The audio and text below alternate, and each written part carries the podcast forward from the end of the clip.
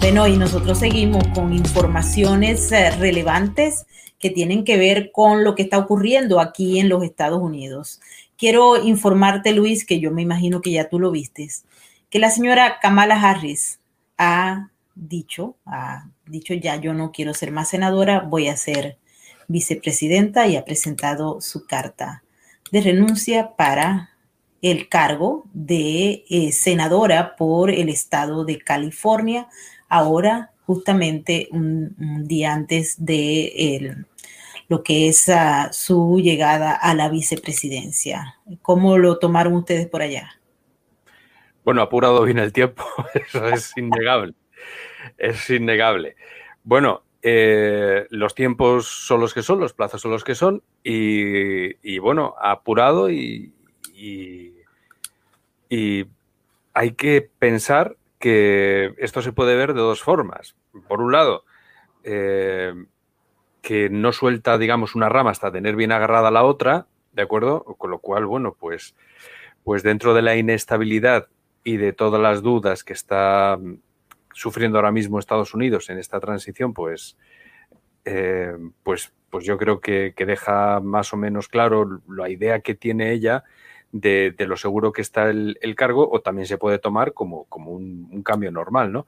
Pero lo revelador de todo esto es que sus predecesores no hicieron esto. Que los predecesores, en el momento en el que una administración gana, pues directamente se procede a una serie de cambios de forma totalmente protocolaria y por eso ha suscitado tantas, tantas dudas. Pero desde luego que, que vaya, es, sorprende, cuando menos sorprende mucho. Así es. Y otra de las cosas que sorprendieron hoy fueron las declaraciones de quien es hasta el momento el secretario senior de la CIA. Él ha dicho que hay eh, conocimiento de que eh, China tuvo una soft, una influencia en las elecciones de 2020. El director nacional de inteligencia ha señalado que de acuerdo a las evaluaciones y estudios que ellos hicieron, y han presentado un informe muy interesante. Si ustedes, todos los que nos están viendo y están participando en nuestro super chat, quieren verlo, pues ah, yo se los puedo poner aquí en la caja de descripción porque está muy interesante este aspecto.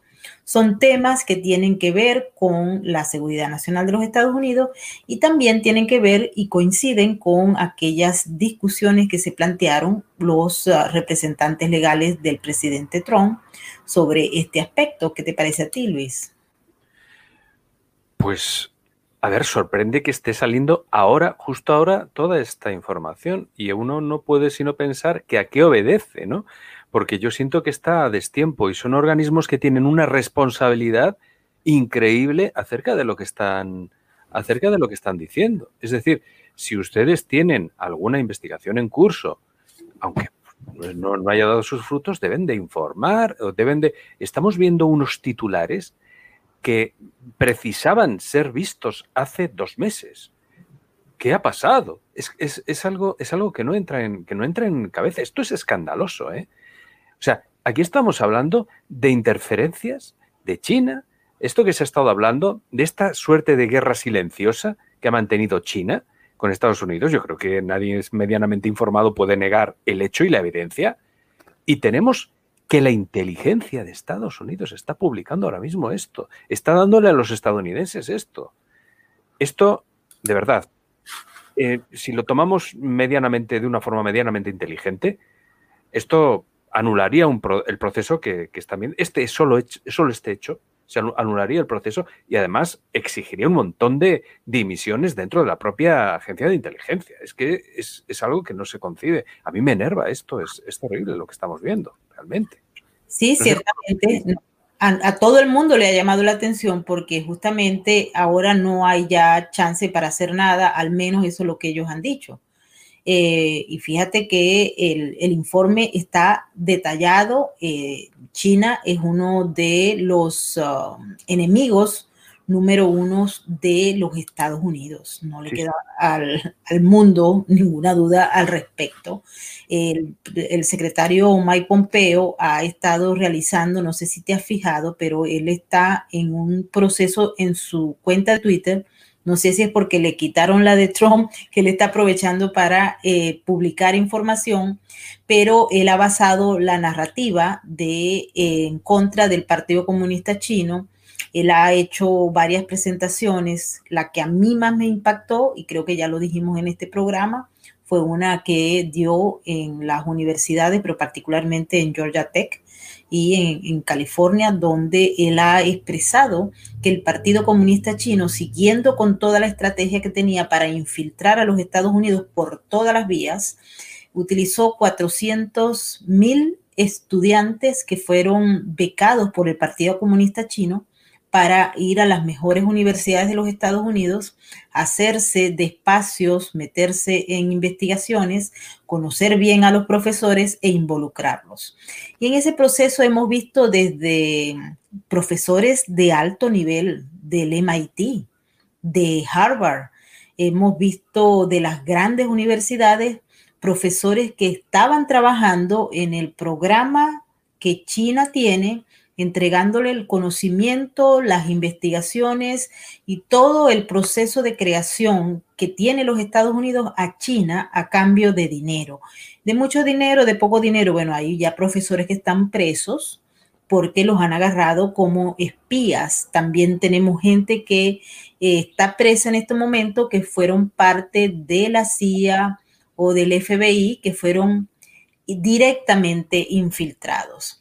Y hay otros que son representantes a el Congreso o senadores que han sido tocados por la corrupción del partido chino y allí observamos cómo el proceso se ha venido. Bueno, ya eh, Joseph Humayre lo explicó para ustedes aquí, pero yo creo hacer un hincapié porque realmente el secretario de Estado ha hecho mucha fuerza en los últimos días sobre el Partido Comunista Chino, identificándolo y dejando claro que son los chinos los que se metieron aquí. Y cuando uno observa que el jefe de inteligencia hace una declaración de esta naturaleza, y esto se había hecho en otras oportunidades. Yo recuerdo que la señora Cindy Powell lo había dicho también. los abogados de Donald Trump lo dijeron desde un principio. Empezó a hablar todo el mundo eso, pero en aquel momento se cayó solamente estaba en algunos medios porque todos los procesos conllevaban a una demanda que había y a todos esos oh, procesos judiciales que terminaron no quedando en nada. Aquí Luis también se viene manejando otra información por debajo cuerda, pero quiero escuchar tu opinión sobre el caso de China porque es muy importante y extremadamente peligroso a tales extremos que el mismo Joseph Humay y otro grupo de expertos nos ha dicho que estamos bajo una guerra asimétrica, bajo un ataque asimétrico en el que China, Rusia e Irán son los principales protagonistas, los enemigos de los Estados Unidos, pero China está a la cabeza. Sí, sí, bueno, vamos a ver dos reflexiones muy rápidas. Lo primero, eh, si, a ver, reputacionalmente la CIA está muy bien vista. Es uno de los servicios de inteligencia que se, estima mejor provistos y mejor entrenados. ¿De acuerdo? Eh, se, te puede, se te puede infiltrar un espía muy hábil, ¿de acuerdo? Pero 400.000 y que encima te agarren las instituciones, hablamos de, de, una población de espías inmensamente grande. Hablamos de casi medio millón de personas y que se te metan en tu país y que te agarren las instituciones es de que eh, algo no está funcionando, eso es evidente. Y al respecto de, toda la injerencia que está teniendo China, voy a, voy a decir muy, muy rápidamente que ha habido un silencio cómplice de los medios de comunicación de todo lo que estaba haciendo China de todo lo que está haciendo China. Yo me imagino que cualquier persona que viva en ese mundo de fantasía que le han estado pintando y aterrice en tu programa, Maibor, y vea la realidad de lo que está sucediendo, de las acciones que hace China, y nos estamos ciñendo únicamente a cosas que digamos que, no tienen una violencia manifiesta. Pero si nos metemos con otro tipo de noticias bélicas que, que sustenta China, la cosa es para echarse a temblar. Es para echarse a temblar porque no tiene ningún miramiento.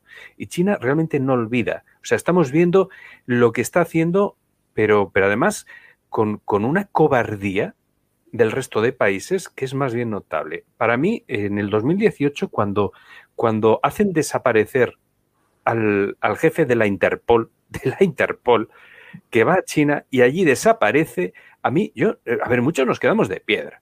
Y dijimos, bueno, y, de repente, ¿qué es lo que pasa? La mujer de, este hombre lo denuncia, eh, mi marido no está, ¿qué es lo que ha sucedido aquí? Y con el tiempo dice China, sí, lo tengo, es, que es un corrupto. Y de repente sale un montón de cargos que ellos dicen que son ciertos, algunos países dicen, vale, sí, eso es cierto, y, China pone al suyo de presidente.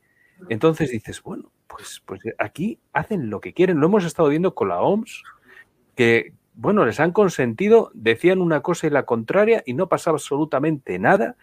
Tiene un sometimiento tanto tecnológico como, como empresarial, como comercial, basado, eh, basado en una suerte de, en fin, de, de, pseudoesclavitud.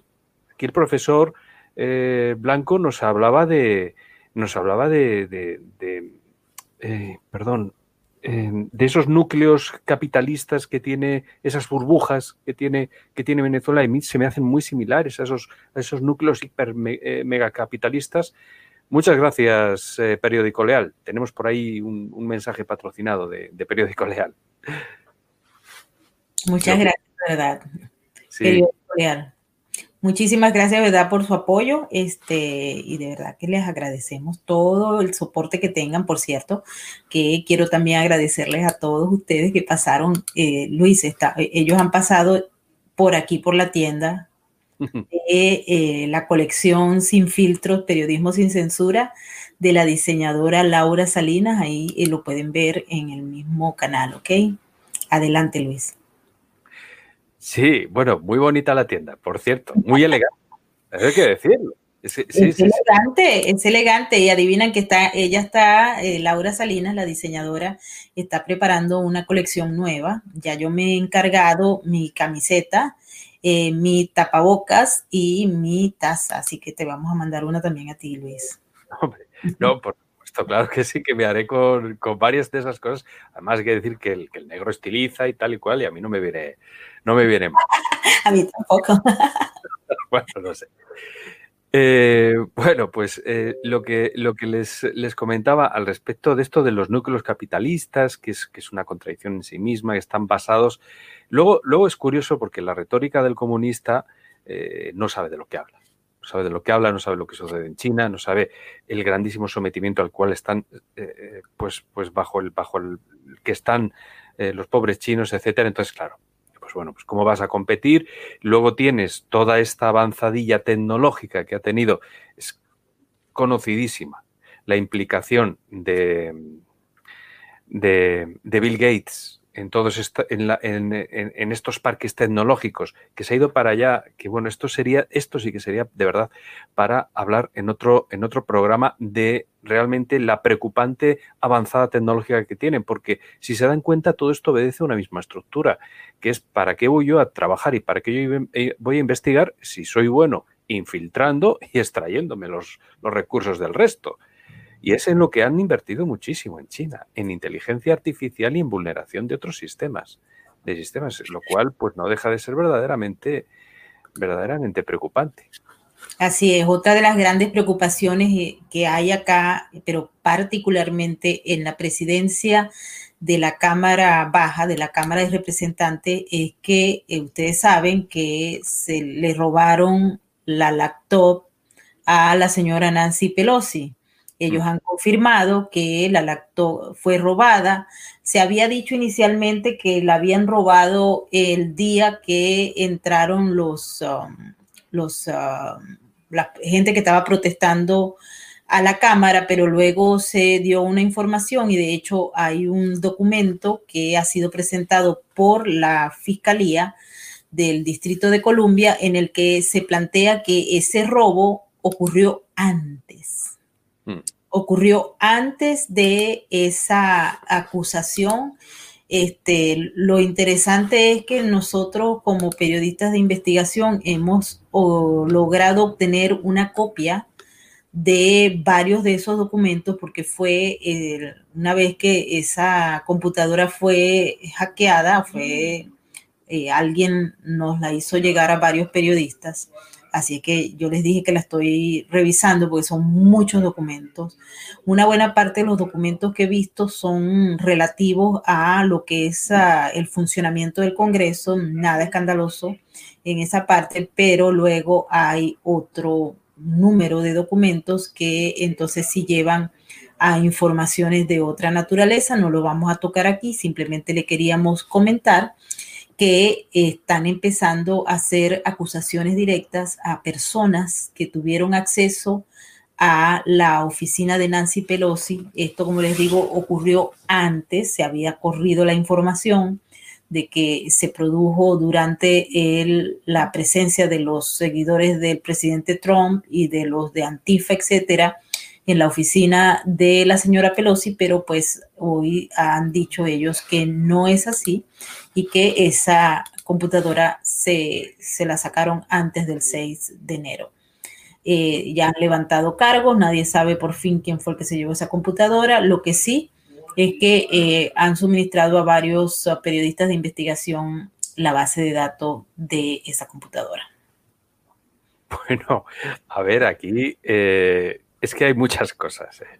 Para empezar, la palabra de un político de la categoría de Pelosi lo que vale. Porque que ande cambiando la versión de que es que me lo quitaron estos, ay no, que es que fue antes, que fue después, o sea, ya directamente desvirtúa, para mí pone en un segundo plano el hurto de, del ordenador. por favor, eh, si no es usted capaz de, decir esto, de decir esto, anda intentando eh, enturbiar este asunto, a mí, vamos, a mí ya me suena a película de de espías corruptos y, de políticos más corruptos todavía, y dices, bueno, pues, eh, que hay ahí metido, que hay ahí metido. Y luego, a mí no me parece menor, un asunto menor, el, tema de los documentos de cómo funciona el sitio que fue asaltado posteriormente. Entonces, no sé, yo veo una obvia relación. Así que, en fin, bueno, eh, a ver, aquí es que ya no voy a hablar de, inteligencia y de sus y de sus su supuesto papel en todo esto. Pero bueno, eh, hay que decir que a mí me interesa también saber el apoyo que tiene Pelosi cuando cambia de versión y cuando se demuestra si hay un, si esto ha sido de una forma o ha sido de otra, eh, qué, apoyo le manifiesta tanto sus eh, sus correligionarios como, como la gente. Eso me imagino que habrán dicho alguien que es un escándalo. Eh, pues no, porque aquí prácticamente está prohibido ya decir cualquier cosa, ¿no? Este, estamos en una especie de, dictadura eh, colectiva y hay mucha gente que no se atreve, se ha implantado el miedo en muchos sectores de la sociedad, pero particularmente en los periodistas o los influencers, los voceros y muchos medios de comunicación que están autocensurándose y otros que forman parte de una línea editorial. Por ejemplo, hoy estábamos ah, conversando sobre, eh, porque se estaba haciendo un programa sobre los logros de la presidencia de Trump y nos llamó muchísimo la atención esta nota que quiero que la leas, Luis, porque el, el quien es el, el jefe del presidente de Corea del Sur, le ha dicho a el señor Biden que aprenda de la política del presidente Trump hacia Norcorea y el tema de la diplomacia. Por supuesto que todo ha caído como una bomba, pero eh, cuando ellos empiezan a revisar todo lo que es la parte de la diplomacia, de cómo se hizo, hay mucha gente que no entendía cómo Donald Trump se fue a reunir con Kim Jong-un. Y eso es uno de los temas que ellos le critican, pero hay que recordar que cuando eh, Trump llega a la presidencia, había ya un pleito bien escalado entre la administración Obama con Kim Jong-un. Y la única manera de parar eso y de más o menos bajar toda la línea es justamente que Trump fue a Norcorea, se reunieron allá, estuvieron conversando eh, y eh, de ahí en adelante, si bien la relación no mejoró, o sea, no, no se acabó el conflicto, definitivamente no se esperó, había una posibilidad de guerra y justamente no se dio, Luis. Totalmente cierto. Esto fue, fue un varapalo. Cuidado que es triste esto que, voy a decir, fue, pero fue un varapalo para los detractores de, Trump. O sea, ¿cómo alguien que evita una guerra puede ser un varapalo para tu discurso? O, puede ser algo a ocultar. Bueno, pues sí, porque aquí las prioridades que tienen determinadas personas son las que son. Y nosotros vimos que realmente había, eh, había una política nueva que no entendíamos ¿Cómo, cómo es, ¿Qué es lo que está haciendo? ¿Qué es lo que está haciendo? Bueno, pues evitar una guerra. Evitar una guerra. Y junto con todo ese análisis económico de cifras incuestionables de prosperidad para Estados Unidos que, lleva la administración Trump, también hay que tener el descenso de la intervención bélica de Estados Unidos en, en, todo, todo, todo el mundo. O sea, empezando porque es que ha salvado vidas y porque ha demostrado ser mucho más eficaz. Es curioso, ¿no? Cuando hablamos de las guerras de, estas de quinta generación y todo esto, y, la infiltración de Chile, de China, cosas de estas, y nos damos cuenta de que realmente Trump ha sido una persona a la altura, porque ha usado también estas mismas armas. Realmente ha prescindido de los fusiles, ha prescindido de la bomba, ha prescindido de las movilizaciones y ha hecho política de exteriores. Y ha hecho política de exteriores. O sea, realmente otro de los, de los sí, estos sí son perjudicados y que se están frotando las manos, y el otro día lo, lo comentábamos con Joseph también, son los fabricantes de armas. Los fabricantes de armas ahora con Biden han visto la luz. Sí, bueno, fíjate que hoy el, acaba de salir la información, por ejemplo, que el presidente Trump sigue en los últimos horas de su presidencia asegurando de que los Estados Unidos no vaya a seguir con el planteamiento. Aquí está el asunto de China y hay otro asunto que el, mismo vicepresidente Mike Pence, que por cierto este, estaba o sea, una parte de la opinión pública eh, lo ha catalogado como una persona que traicionó al presidente Trump, etcétera. En su eh, alocución frente a los militares, él ha dicho, por ejemplo, que una de las cosas de las cuales él se siente orgulloso es que durante la administración Trump no hubo guerras, no hubo guerras y volviendo a lo que tú estabas diciendo, Luis, justamente hay gente que ya se está haciendo porque ya viene, o sea, puede venir una guerra, ojalá que no es así, pero ya Estados Unidos forma parte ya porque está bajo ataque asimétrico de los enemigos, pero particularmente de China. Pero eh, pues hay mucha gente que ve en las guerras un mecanismo de enriquecimiento absoluto. No solo eso, no solo eso, sino que eh, pueden ver bajo determinadas alianzas la implicación de cada país, porque no es lo mismo que vaya un país pequeñito, cuando nosotros, cuando España apoyó a los Estados Unidos en la guerra del Golfo, enviamos un buque de, apoyo sanitario. ¿eh? O sea, no, no, realmente allí no fue ningún soldado español a, batirse el cobre, pero bueno, manifestamos realmente nuestro apoyo pues con, con una fragata, con tal con, sí, con una fragata militar, pero dándole soporte, eh, pues eso, pues, pues hospitalario. Entonces, claro, eh, aquí hay un problema, porque si va a volver otra vez a ponerse en movimiento esa rueda de la intervención bélica, presumiblemente con Biden es lo que se prevé que pueda llegar a pasar, pues la implicación de Estados Unidos es proporcional a la fuerza de Estados Unidos y yo lamento mucho eh, cuando, cuando el profesor Blanco decía eh, que, él no jugaba las predicciones, pero, pero bueno, que él creía que no se iba a revertir la política y tal, yo es que no participo de este optimismo porque veo en Biden lo que he visto en el Ejecutivo de España, un cambio de régimen nosotros, España, nos hemos desalineado del mundo libre y nos hemos alineado con narcodictaduras. Nos hemos alineado con el globalismo del siglo XXI. Cuando estaba Sánchez hablando acerca de para qué había valido eh, todo esto todo esto que estamos viviendo del virus chino y tal, él decía que para avanzar en la agenda feminista, para avanzar en, el avance de la justicia social y para hablar, para avanzar en la agenda del cambio climático. No estoy inventándome nada, de verdad que no. Esto mismo lo estaba comentando hace un rato con una persona que ha hecho un estudio acerca de la Agenda 2030 de Davos, etcétera. Y lo ha leído, lo ha estado estudiando pormenorizadamente y, bueno, y todo va en esta línea. todo va en esta línea. Y bueno, pues, eh, pues lamentablemente yo catalogo a Biden en esa otra dirección, en ese, en ese cambio de rumbo y, y ojalá me equivoque, ¿no? Así es. Eh, otro de los temas que ha espantado a muchos y que ha asombrado a otros, eh, no sé ustedes cómo lo han visto por allá, son esta militarización de el Capitolio. Hemos visto imágenes que han llamado mucho la atención, pero cuando uno revisa las declaraciones de lo que son los jefes de inteligencia, Luis, por ejemplo, el Departamento de Defensa, el FBI, han dicho que están enviando toda esta gente a mantenerse allí en Washington para la inauguración, pero ellos aclaran que desde el punto de vista de la inteligencia, se ha indicado que no existe ningún tipo de em, amenazas que les permitan a ellos eh, pensar que puede haber algo, que puede haber un ataque, que puede haber un, o sea, que hasta el momento, desde el punto de vista de la inteligencia, de acuerdo a el jefe militar del Pentágono, eh, Christopher Miller, ellos dicen que eh, están llevando todo eso, son 25 mil guardias ah, de la tropa más agentes del FBI, más servicio secreto y de hecho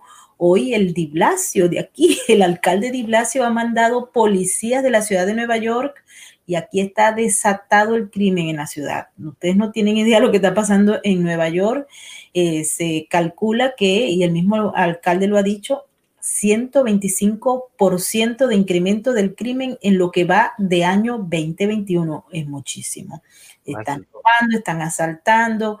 Hemos visto imágenes espantosas de, por ejemplo, un, individuo con problemas mentales que ha lanzado a un señor que estaba esperando el tren a, los rieles para el, tipo, o sea, para, para que lo matara. Era un, o sea, aquí se está viendo cosas increíbles y él utiliza los policías, los ha mandado para allá a hacer este espectáculo que nadie sabe exactamente cuál es la razón por la que están allí, porque ni el mismo señor del, del Pentágono dice que no hay ningún tipo de, o sea, ellos revisaron y desde el punto de vista inteligente, de inteligencia no hay ningún tipo de amenaza. Allí lo dijo en su declaración y así se ha quedado el señor Miller, pero ellos cumpliendo con los requerimientos que han hecho, han mandado todo este poco de gente para allá. Y bueno, eh, creo que lo único que va a haber son eh, militares. Mis colegas que están allá en Washington me dicen que está cerrado, construyeron una, unas cercas eh, con, con electricidad, es como si estuvieran esperando algo. Y adicionalmente a ello, uno de los senadores, de los representantes demócratas, ha presentado un proyecto de ley para que esas cercas que han construido al lado y prácticamente cerrando el Capitolio por todos lados, se mantengan de manera permanente.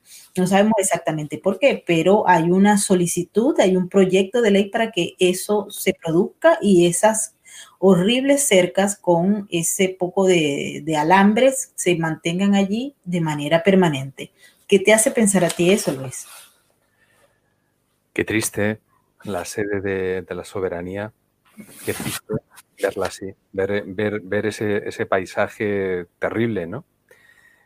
Y, bueno, yo sí que te diría que eso ha llegado aquí y de hecho no solo ha llegado, sino que ha disparado la imaginación. Porque hemos estado siendo testigos de un montón de acontecimientos dentro de los Estados Unidos que parecen sacados de una película. Si a nosotros nos hubiesen dicho ¿qué hace un tío con cuernos y tatuajes raros en una manifestación? Diríamos, no lo sé. Pero después de ver el episodio decimos, ah, sí, tenía la función de fotografiarse allí dentro, tal y cual, y darle notoriedad a todo esto. Bueno, nosotros estamos viendo ahora el capítulo antes. ¿Qué hace toda esta gente allí? Pues ahora no lo sabemos. Y en unas horas, porque, porque es el escenario previo a lo que vamos a vivir en unas horas, pues sabremos a qué obedecía toda esta escenificación. Aquí se ha disparado la imaginación, tú no sabes cómo. O sea, yo pues, te puedo contar de, verdad varias historias, lo que pasa es que quizás sea un poco irresponsable pues porque no tengo certeza de, la verosimilitud de estas historias, ¿de acuerdo? Y seguramente mucha de nuestra audiencia las haya escuchado y las conozca. Yo lo que sí que tengo claro, y esto nos y estos son datos, es que sabemos que lo han pedido los propios demócratas.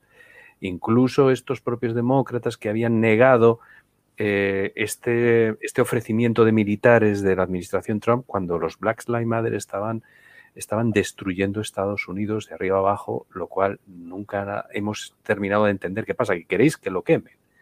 Por eso no queréis a los militares, porque es una imagen muy dura, igual. Bueno, pues ahora sí lo quieren por unas supuestas amenazas o una amenaza que ellos han figurado que mucho me temo, y esto yo sí lo he dicho públicamente, yo mucho me temo que pueda haber alguna falsa bandera, alguna escenificación para, para seguir culpabilizando a, a la administración Trump. Es que a los hechos me remito, cómo están las cosas, las tensiones que están. Pero, ya el, jefe del Pentágono ha dicho que no es así. O sea, queda de manifiesto que desde el punto de vista de la inteligencia, el hombre que más sabe, porque es el jefe del Pentágono, dijo que no había ninguna amenaza, que bueno, ahí está toda la gente, 25 mil tropas, o sea, esto ni siquiera en Afganistán o, yo creo que en, en Irán, en cualquier otra guerra, habían mandado estas tropas frente a una amenaza que no, no, no o sea, al menos el jefe de inteligencia dice que no existe, ¿no?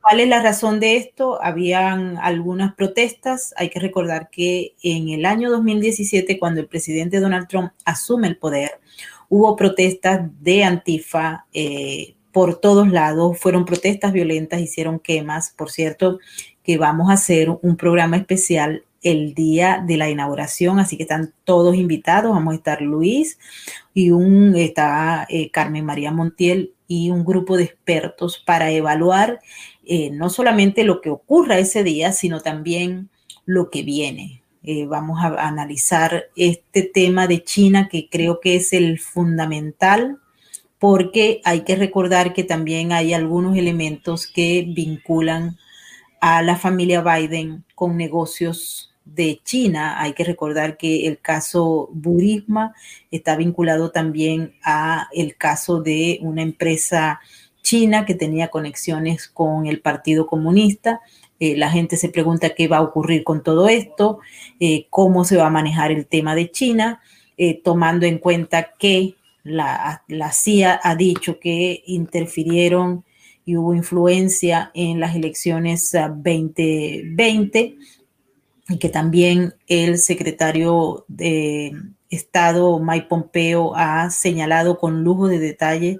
La verdad es que yo he estado revisando porque lo que él está diciendo es un mensaje que se debe entender. Por eso me dediqué a bajar todos los tweets del secretario Pompeo, que por cierto eh, se la pasa ahora tuiteando. Sí, sí, sí y eh, cada tweet es más escandaloso uno que el otro. Entonces él está suministrando información, está dejando claro y bueno, y el presidente también pues ha hecho este, el tema de mantener las sanciones o ya ha ampliado sanciones a empresas chinas y lo están tratando de cercar. Eh, se ha instalado y el presidente ha hecho una eh, desclasificación de un documento que establece la política de los Estados Unidos con el apoyo de los militares, de los altos mandos del Pentágono, de lo que es la política de los Estados Unidos para Asia y está particularmente vinculada al tema de China. El presidente ha dicho que lo hizo para resguardar a los Estados Unidos porque él tiene mucho miedo de lo que vaya a ocurrir si no se mantiene una línea dura con un enemigo como China, el cual pues ha traído preocupación. Uno de los temas que eh, quería comentar contigo, Luis, y con todos los que nos están viendo en estos momentos, porque se acuerdan que yo les había comentado de un trabajo sobre lo que son eh, las etapas de la guerra secreta silenciosa que están haciendo los enemigos de los Estados Unidos contra los Estados Unidos aquí adentro. Hay una parte de esa eh, guerra que era la desmoralización de los ciudadanos. Esa etapa ya estaría concluida. Luego viene la desestabilización, cosa que está en un proceso que ustedes mismos lo están viendo, ustedes pueden observar. Yo les recomiendo, por favor, que lean yo les puse esto en mi blog Venezuela Política, pueden visitarlo, les puedo poner aquí el link para que entiendan todo el proceso. La fase 1, desmoralización, la fase 2, desestabilización, la fase Tres es el conflicto abierto, que es lo que es el presidente Trump y el secretario Pompeo y un grupo de expertos de eh, militares han dicho que quieren evitar, obviamente, a toda costa. Y posteriormente viene la etapa más compleja, que es la intervención. Intervención, bueno, aquí lo ven ustedes, el mapa de los Estados Unidos rojo con eh, todo lo que son pertrechos um, militares. Si ustedes quieren, pues yo les puedo dejar también esta lámina porque es una eh, resumen que ha hecho The Pop Time y que creo que está muy bien hecho, desarrollado para que la gente lo entienda. Ellos hablan que China también infiltró a través del control de la información y de la opinión pública a través de Hollywood, por cierto, que vamos a hablar de eso ahorita, a través de expertos que han hecho que la propaganda so, que, que apoye a China o que interfiera para destruir y desmoralizar a los estadounidenses se haya hecho a través de Hollywood y otros mecanismos de propaganda y de eh, lo que se llama intervención del mensaje. También se han infiltrado todo lo que son las instituciones educativas eh, y de, de gobierno. Hemos estado hablando de esto. También se ha desarrollado una técnica que utiliza China, que es robar y eh, todo lo que es la propiedad intelectual y destruir la economía de los Estados Unidos y apoyar todas las operaciones que eh, tengan otros enemigos de los Estados Unidos. Ellos lo hacen de manera bastante clara y eficiente y eh, de manera indirecta pues han instalado lo que nos habían explicado el profesor Guillermo Cueto, que es exagente de inteligencia de los Estados Unidos. Eh, yo les recomiendo que vean ese programa que nosotros hicimos donde dice Estados Unidos este, bajo ataque asimétrico. Él explicó muy bien todo lo que fue la infiltración indirecta y directa, y luego todo lo que viene después, una sociedad destruida, una sociedad desmoralizada, una sociedad con desinformación, dividida, con aspectos antagónicos. Él habla de que cuando hay una desmoralización, que eso lleva entre 15 o 20 años el proceso, Allí la gente, por más que vea la información, por más que vea las evidencias, no las cree. No las cree porque tiene una mentalidad ya previamente condicionada para que no crea y no vea las evidencias. Y ustedes lo pueden ver en estos momentos. Es muy claro. El proceso se dio, se dio en los 15, 20 años que ellos habían previsto y está en una fase superior, porque ustedes pueden observar a cualquiera que les digan, le, dicen, ustedes ven, por ejemplo, al señor Biden acto para gobernar un país en crisis con una guerra que está bajo ataque asimétrico. Sí. Pero ustedes no se dan cuenta que el señor perdió como mentalmente algunas cosas. No. Lo ven, escuchan los discursos, pero no.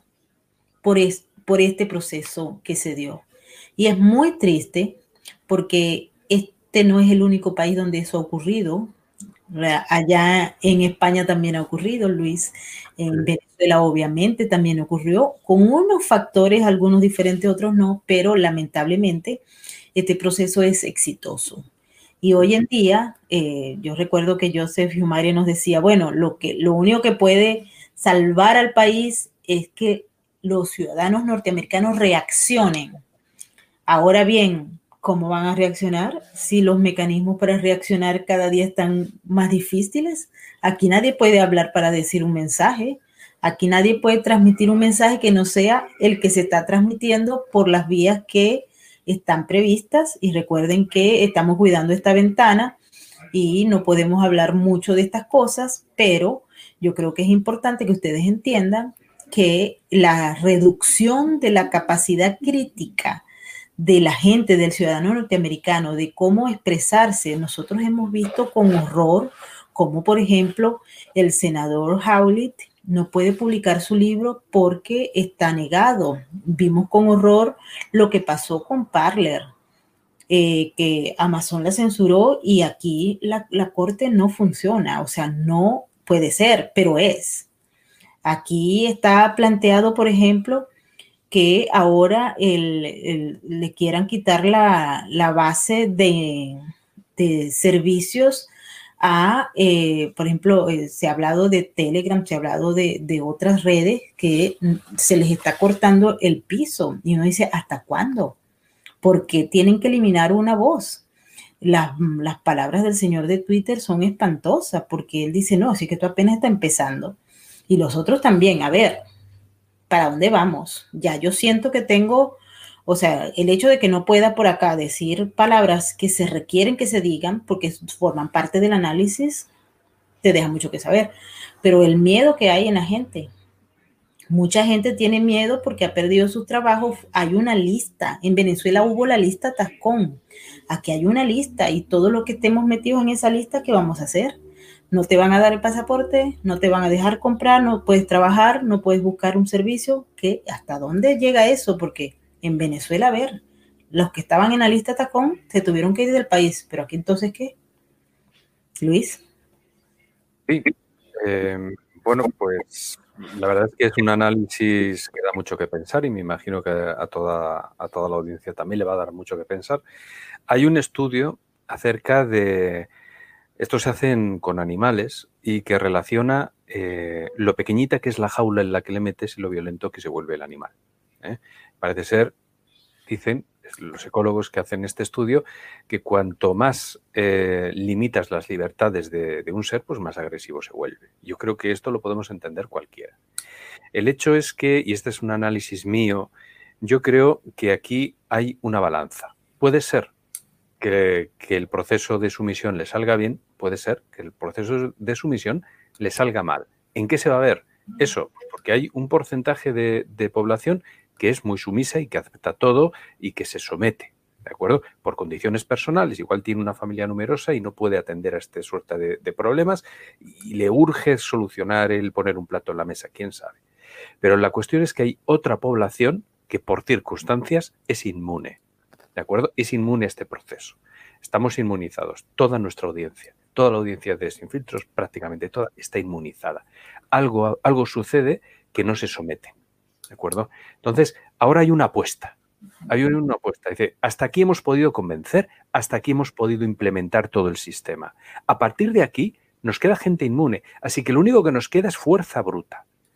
Y para mí eso explica lo que le ha sucedido, por ejemplo, a Parler porque se sale de lo que es la filosofía Silicon Valley, que era crece hasta que alguien te compre.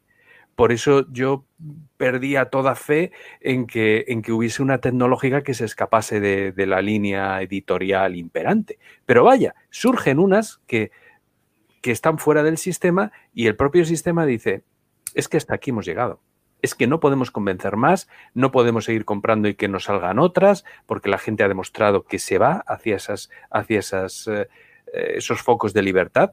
Así que lo que queda es fuerza bruta de aquí en adelante. Y van a por ello. Y van a por ello. Ese es el, ese es el punto en el que estamos. Y yo quiero decir, quiero pensar, y la verdad es que yo lo siento así, que con Estados Unidos se han equivocado se han equivocado muchísimo, porque es que no lo llamamos el país de las oportunidades, ni de las libertades, ni la primera democracia por capricho.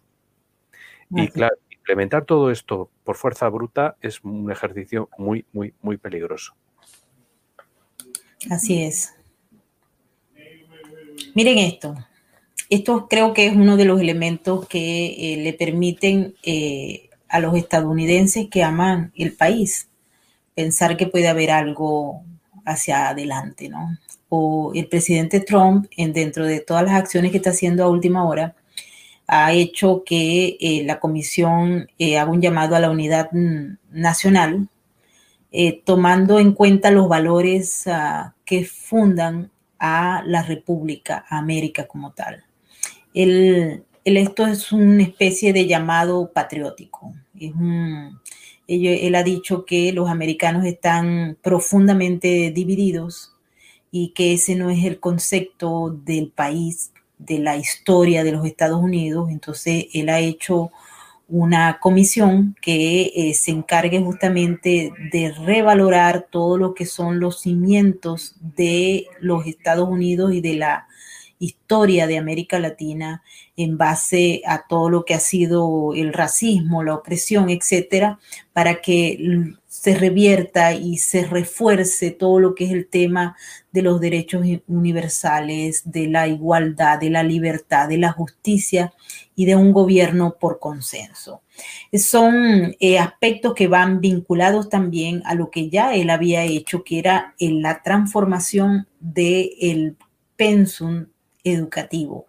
Porque si eh, han visto en varios de los expertos que hemos traído, hay un proceso que se dio de mm, prácticamente de, contextualizar la historia, los valores norteamericanos y fueron eh, cambiados por valores socialistas, por valores progresistas, se les educa desde muy pequeño a los niños aquí en los Estados Unidos sobre esos nuevos conceptos que, a ver, está bien que se, se hundan, eh, o sea, se, enseñen esa parte de los conceptos, pero han dejado de lado los conceptos ah, de la patria, eh, la esencia de los valores norteamericanos y los principios que han hecho de esta nación un gran país.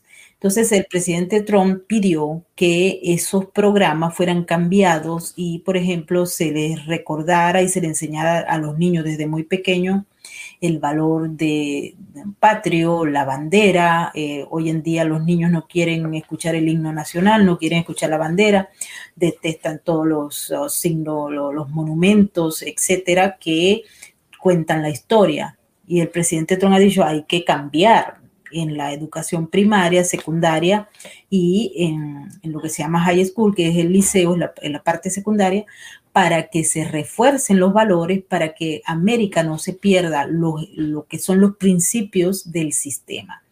Y pues al nombrar una comisión que haga esto, y también había planteado, porque él hizo una orden ejecutiva específicamente para reforzar los valores patrios en la educación eh, en todas las etapas, incluyendo incluso eh, un llamado para que se hiciera en las universidades. Nosotros hemos tenido aquí expertos como eh, Alexis López Tapia, que nos ha hablado de, él ha hecho un trabajo estructurado de cómo se ha hecho el lavado de cerebro en las universidades. Yo les puedo decir yo estoy, yo formo parte de George Washington University, ahí lo puede uno palpar, aquí mismo en, en Nueva York, en Columbia University también se puede palpar muy directamente como el, el, pensamiento, aquí se habla bondades del socialismo y del comunismo en las discusiones que se dan tanto en las maestrías como en los doctorados, como en lo que son la, los bachelor, las licenciaturas.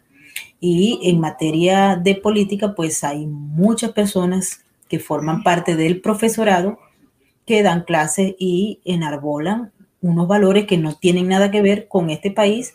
Y bueno, cuando algún estudiante va en contra, pues le ha pasado como, como están ahorita vetando y lo ponen en la lista negra o le raspan la materia si opina contrario. Y esto obviamente no tiene nada que ver con una formación con pensamiento crítico y donde se respete a cada quien que piense lo que quiera porque forma parte de su cultura, de sus principios y de su posición ante la vida.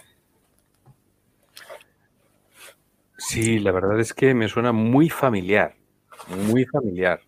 El, hecho es que, mira, te cuento una anécdota, eh, un grupo de periodistas y de periodistas, seguramente conoces a varios de ellos de España, eh, fueron junto con unos líderes políticos del partido Vox aquí a una universidad, la Complutense, y fueron parados eh, a dar una conferencia sobre libertad de expresión dentro de, dentro de, un, recinto de, la Complutense y, un, y les hicieron un piquete los alumnos, un piquete los alumnos ayudados por el propio rector contra una conferencia en la universidad que se iba a dar de libertad de expresión. Esto yo creo que es en sí mismo, eh, no sé, la, exposición, la metáfora y, todo lo que está sucediendo aquí en España. todo esto que vivimos de Podemos se ha gestionado en las universidades. Eh, entonces, entonces, bueno, pues sí, sí, nos han llegado vídeos muy escandalosos de las, de las conferencias de Estados Unidos, también es cierto, exhibiendo pues el, no ya la, la contradicción, sino la, el temor a, manifestarse en contra, ¿no? Hay un vídeo muy famoso, se ha hecho viral, seguro que, que, mucha gente que nos está viendo lo conoce, es en el que se entrevista a una chica y al final el entrevistador dice, bueno, entonces, si yo le digo a usted que yo soy una china de 92 años, eh, usted, usted me lo permite y, y, no se atreven a decirle que no, que eso es una locura, ¿no? Entonces, bueno, pues, pues estamos, en, estamos en eso. Me parece muy importante reivindicar los valores, reivindicar los valores. Vivimos, yo siempre he dicho que todas las crisis que vivimos vienen de eso. Ese es, ese es el gran problema que tenemos. Hemos perdido nuestra esencia, nuestra conexión íntima de lo que es bueno, lo que es malo, es el poder de discernimiento del ser humano. Lo siento si esto suena muy, muy metafísico, pero esa es la realidad, de ahí es donde viene el religare de todas las religiones, el volver, a, eso, a eso sublime. Y, yo la verdad es que es que no me parece nada más acertado, sino que ahondar en ello y animo a todo el mundo a que lo recupere y a que, y que, a que establezca, pues eso, pues unos valores. El, valor patrio es una expresión de la responsabilidad del individuo, que nadie se lo relativice, por favor. Eso es como decir, que, que, por ser de tu familia eh, eh, no respetas a las otras o algo así. No, tú tienes un deber de, de, de, dentro de tu familia, tienes un deber dentro de tu sociedad, dentro de tu país. Es un deber, es una responsabilidad. Y es tremendamente antinatural renegar de eso. Así es. Eh, cuando uno ve, eh, Luis, estas uh, titulares, por ejemplo, CNN está tratando de sacarle la plataforma a un canal que se llama New, Newsmax, eh, uno dice, ¿en qué estamos viviendo? O sea, eh, ellos han señalado que CNN está haciendo esfuerzos para hacer, sacarle eh, de, de, de, servicio a un canal porque es conservador.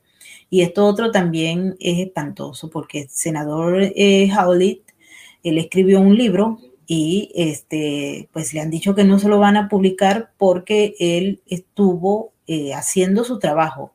Cuál era su trabajo, él ha hecho las objeciones en aquella discusión que fue eh, eliminada prácticamente el 6 de enero y que eh, conllevó a la eliminación de todo lo que eran las discusiones sobre los resultados en los seis estados que estaban en discusión. Y a este hombre ahora lo andan acosando, le quieren hasta quitar la licencia no puede publicar, no puede hablar, le quitaron todos los eh, eh, las plataformas y de paso esta o sea que son agencias de, eh, de, publicaciones de libros, en este caso es Simon Schuster, ellos le cancelaron el contrato de publicación de su libro porque él hizo su trabajo que era objetar.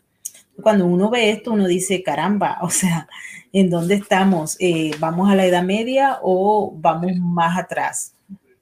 Sí. Por cierto, que hoy me estaban haciendo un chiste, Luis, y te lo tengo que contar aquí delante de todo. Eh, me, me, contaban que eh, el presidente allá en España, el jefe, él, él hizo plagio, ¿no? De una sí. tesis, ¿no? Sí. Y resulta que el, el, que se, el que se va a montar aquí también hizo plagio eh, no solamente en su trabajo en la universidad, él, él, fue muy famoso y él dijo que después era, él pidió disculpas y dijo que había sido una, una equivocación, un error, pero después entonces plagió varios discursos eh, eh, en varias ocasiones de políticos importantísimos, incluyendo uno de Kennedy. Y el mismo individuo que era el profesional que escribía los discursos salió y lo denunció. Entonces decía, ¿en qué se parece España a lo que viene ahora? Y me decía, no, yo no caía en lo del plagio, pero después me enteré, te lo digo, que me hicieron morir de la risa. Porque, este, bueno, si es verdad, pues los dos plagiaron, ¿qué vamos a hacer? plagiaron tesis y plagiaron discursos. Madre mía. bueno, pues, pues sí, pues es, es, triste, es triste. No, vamos a ver, eh, el, el, la similitud llega más allá de lo que crees, pero eh, Pedro Sánchez también ha plagiado a Kennedy, ¿eh? Ah, ok. Hay unos videos, por cierto, que los invito, todavía creo que están en YouTube, no sé si los, habrán borrado, donde eh, la persona de la que estamos hablando, eh, que va a, llevar las riendas de este país, este, estaba mm, eh, copiándose. Entonces hay uno que dice, está, aparece el discurso original y el plagiado, y ustedes lo pueden ver y se mueran de la risa.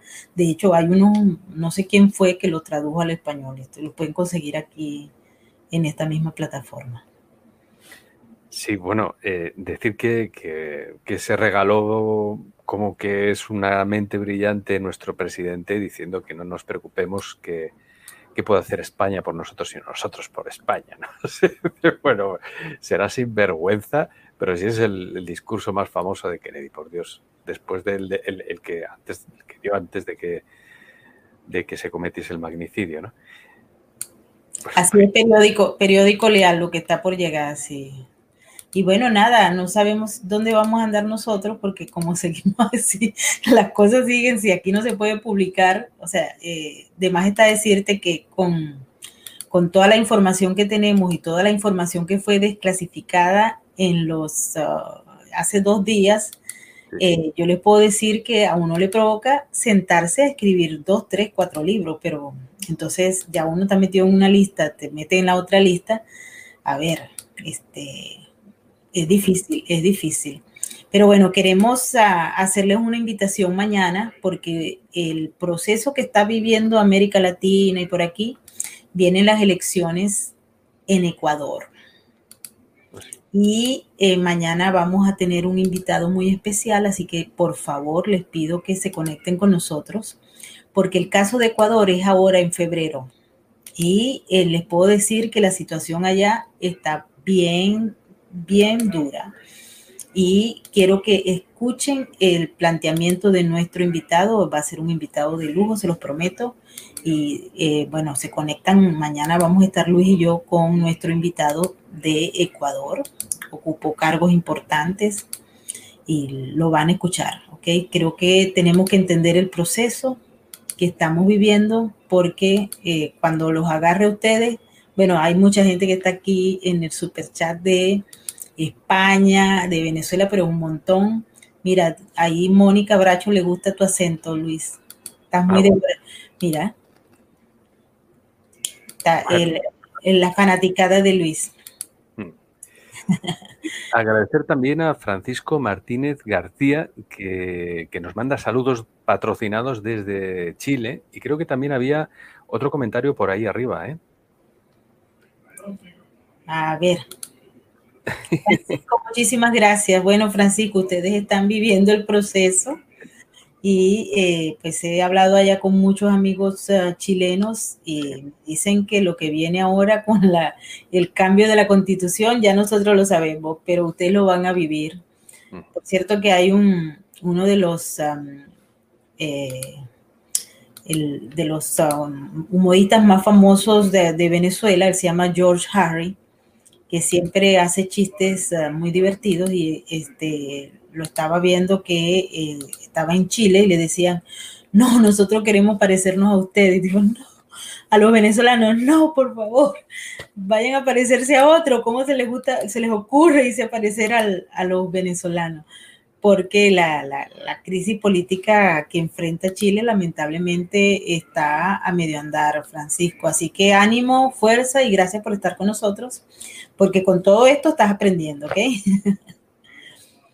bueno, hemos llegado al final del programa, que espero que lo hayan disfrutado. La verdad es que el profesor em, Carlos eh, Blanco eh, escrito un trabajo formidable. Yo le voy a pedir el link para que ustedes lo puedan ver, porque vale la pena leerlo. Es un trabajo hecho con profundidad. Yo conozco a los autores de todo el, informe y vale la pena eh, que lo lean y entiendan, porque yo creo que ellos dieron eh, en el punto final y es que hubo un mal diagnóstico para el caso de Venezuela y lamentablemente cuando hay un mal diagnóstico la solución no cuadra. Ahí está Luis. Pedro Sánchez. él, es, él es No, es que la otra palabra no se puede decir. no se puede decir. Claro, claro. Está prohibida. Recuerden que esa palabra está prohibida y cada día están pendientes. Yo no sé si fue que crearon, consiguieron más gente para que trabajara en revisando los programas o no sé, o los algoritmos están viendo de todo, pero creo que hasta le leen la memoria a uno.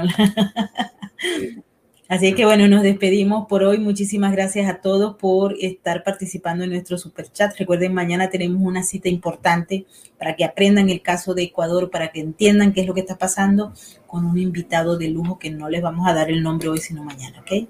Un abrazo y gracias Luis por estar con nosotros.